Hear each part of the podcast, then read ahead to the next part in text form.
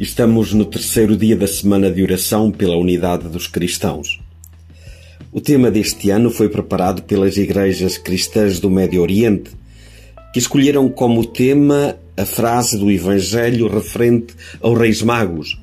Vimos a sua estrela no Oriente e viemos prestar-lhe homenagem. Esta é também a nossa palavra de vida deste mês de janeiro. A proposta para este terceiro dia, a partir da perturbação de Herodes e da cidade de Jerusalém com a chegada dos magos, é a presença de Cristo virando o mundo ao contrário. Esta é a experiência de qualquer pessoa que se encontra com Jesus. Dá-se uma reviravolta na sua vida.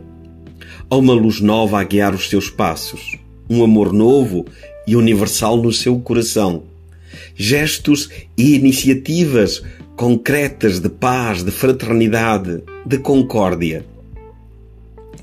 Disso mesmo nos fala também a primeira leitura da missa de hoje, do primeiro livro de Samuel, no Antigo Testamento.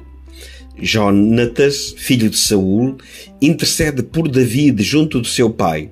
Na verdade, Saul, levado por questões de orgulho pessoal, estava a congeminar uma estratégia para tirar a vida a David.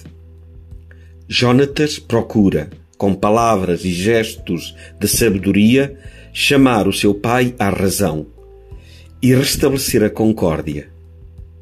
É um exemplo admirável de amizade. Chiara Lubick no dia 31 de março de 1990, falando aos jovens reunidos em Roma para o Gimfest, dizia, e cito apenas algumas passagens: No mundo lemos nos rostos a ameaça de desforra, de vingança, inclusive de ódio. E pensemos, o que diria Jesus se aparecesse no meio destas situações?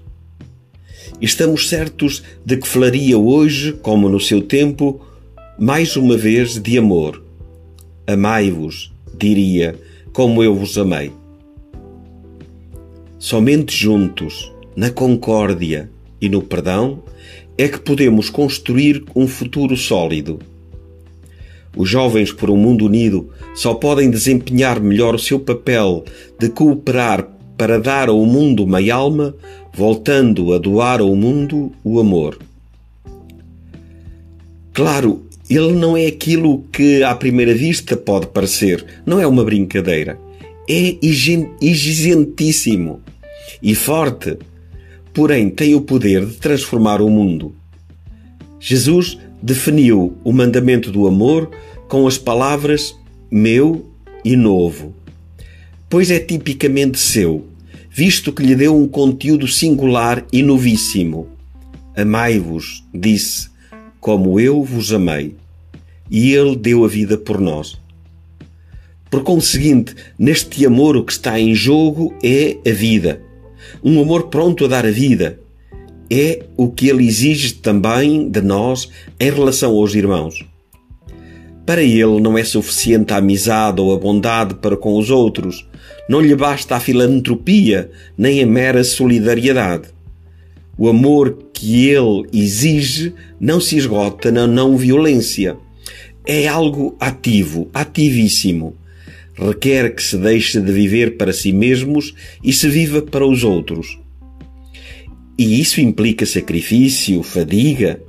Pede a todos que de pessoas covardes e egoístas, concentradas nos seus próprios interesses, nas suas próprias coisas, se transformem em pequenos heróis na vida cotidiana, pois estão dia a dia ao serviço dos irmãos, prontos a dar até mesmo a vida por eles.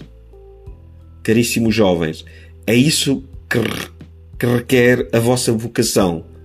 Se não quiserem ver os seus ideais dissiparem-se em meras utopias, devem amar assim, amarem-se uns aos outros assim, começando por vocês a dar testemunho deste amor antes de o propor aos outros.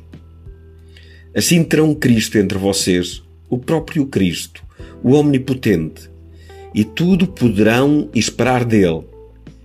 Ele mesmo vai trabalhar convosco, porque voltará de certo modo ao mundo em todos os lugares em que vocês se encontram, em virtude do amor recíproco e da unidade entre vocês.